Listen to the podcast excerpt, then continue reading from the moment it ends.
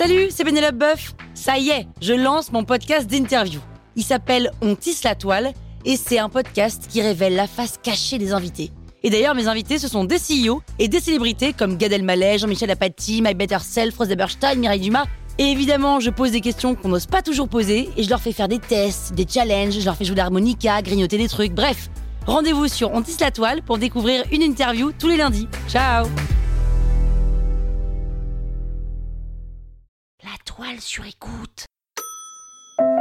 Le journal d'Anne Frank, euh, je connais le journal de Pénouche, mais euh, non.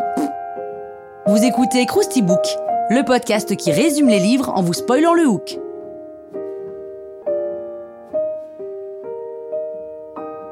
Allez, je vous rafraîchis la mémoire Le journal d'Anne Frank est le vrai journal intime d'une jeune fille juive allemande cachée à Amsterdam au cours de l'occupation des Pays-Bas par l'Allemagne nazie.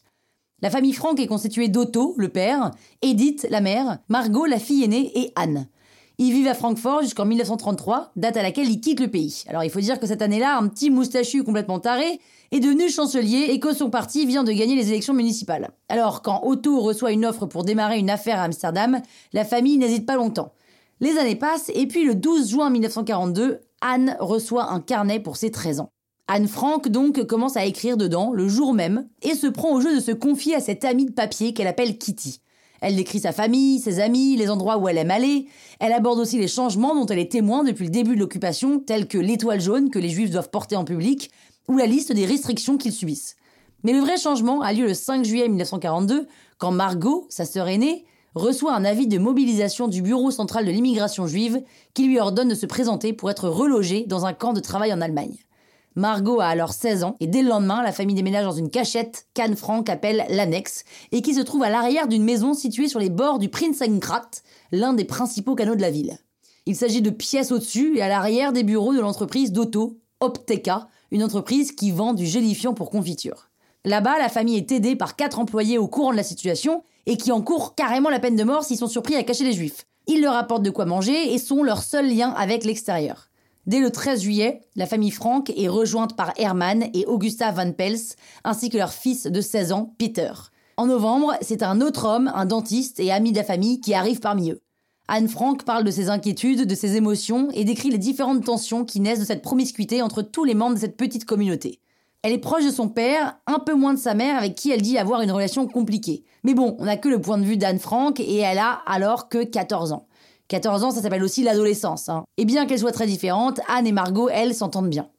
Si le journal d'Anne Frank a été vendu à 30 millions d'exemplaires et traduit en plus de 70 langues, c'est pas seulement parce que c'est un document rare et authentique. C'est parce que les réflexions de cette petite fille sont hyper pertinentes, matures, et qu'elle dépeignent une réalité à la fois naïve et extrêmement lucide.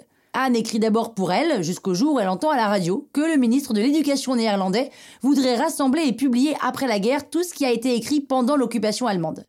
En exemple, il cite le format du journal intime. Anne Frank entame alors un travail de réécriture. Elle corrige, ajoute, supprime des passages. Après deux ans d'écriture, le journal s'arrête le 1er août 1944, quelques jours avant son arrestation qui a lieu le 4 août 1944 entre 10h et 10h30.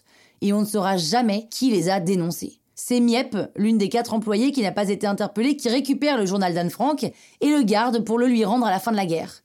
Anne et sa sœur meurent du typhus dans le camp de Bergen-Belsen en mars 1945. C'est son père Otto, le seul survivant de la famille, qui prend alors la décision de publier le journal en supprimant certains passages.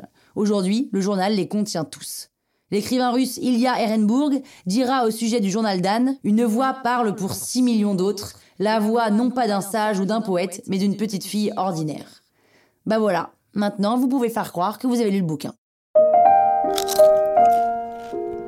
Hein? La toile sur écoute.